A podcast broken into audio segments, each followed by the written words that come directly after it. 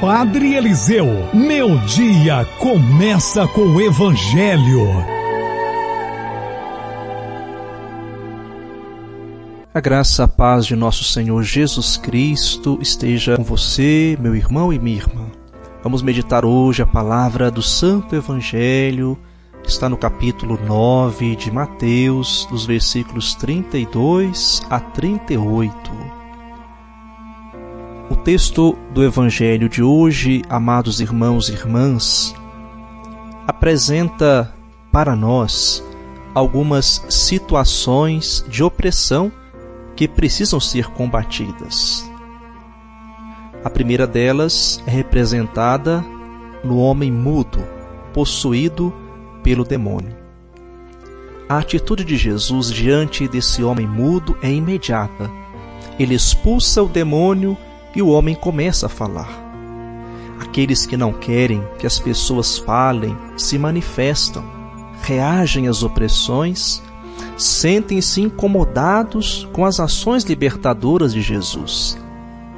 Assim que o homem começou a falar, as pessoas ficaram admiradas e logo apareceram os que não gostaram nada do que aconteceu. Eles se sentiram ameaçados e resolveram desmerecer a ação libertadora de Jesus. Por isso eles diziam: é pelo chefe dos demônios que ele expulsa os demônios. Amados irmãos e irmãs, aqui vemos as críticas a Jesus.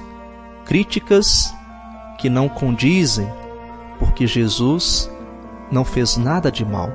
Ele apenas libertou este homem deste mal que tirava dele a sua dignidade.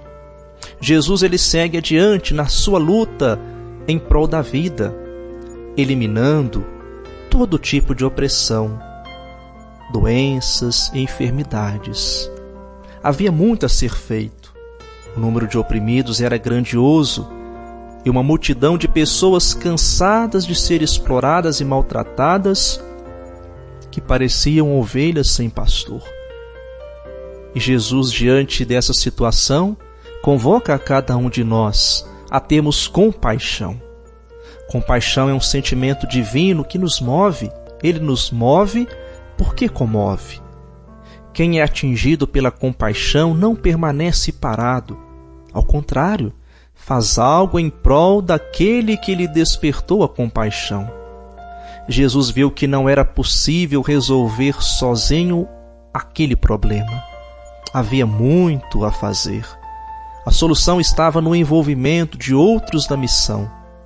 A soma de forças, a solidariedade era o caminho para solucionar o problema daquela multidão de pessoas desamparadas. Por isso, Jesus pede mais operários para a messe. Irmãos e irmãs, é o clamor que continua a ecoar nos ouvidos daqueles que têm compaixão dos sofredores. Há muito a fazer. No entanto, ainda são poucos os que se comprometem com a solução dos problemas da humanidade. À luz dessa palavra do Santo Evangelho, peçamos hoje essa graça de nos comprometer sempre mais na busca de soluções para os problemas que muitos de nossos irmãos estão enfrentando principalmente os que foram possuídos pelo demônio da ignorância, da falta de assistência médica, da falta de moradia, dos diversos tipos de exploração. Não desistamos, irmãos e irmãs, dessa luta, mesmo que estejamos cansados e machucados, pois vale a pena continuar, porque Deus está conosco.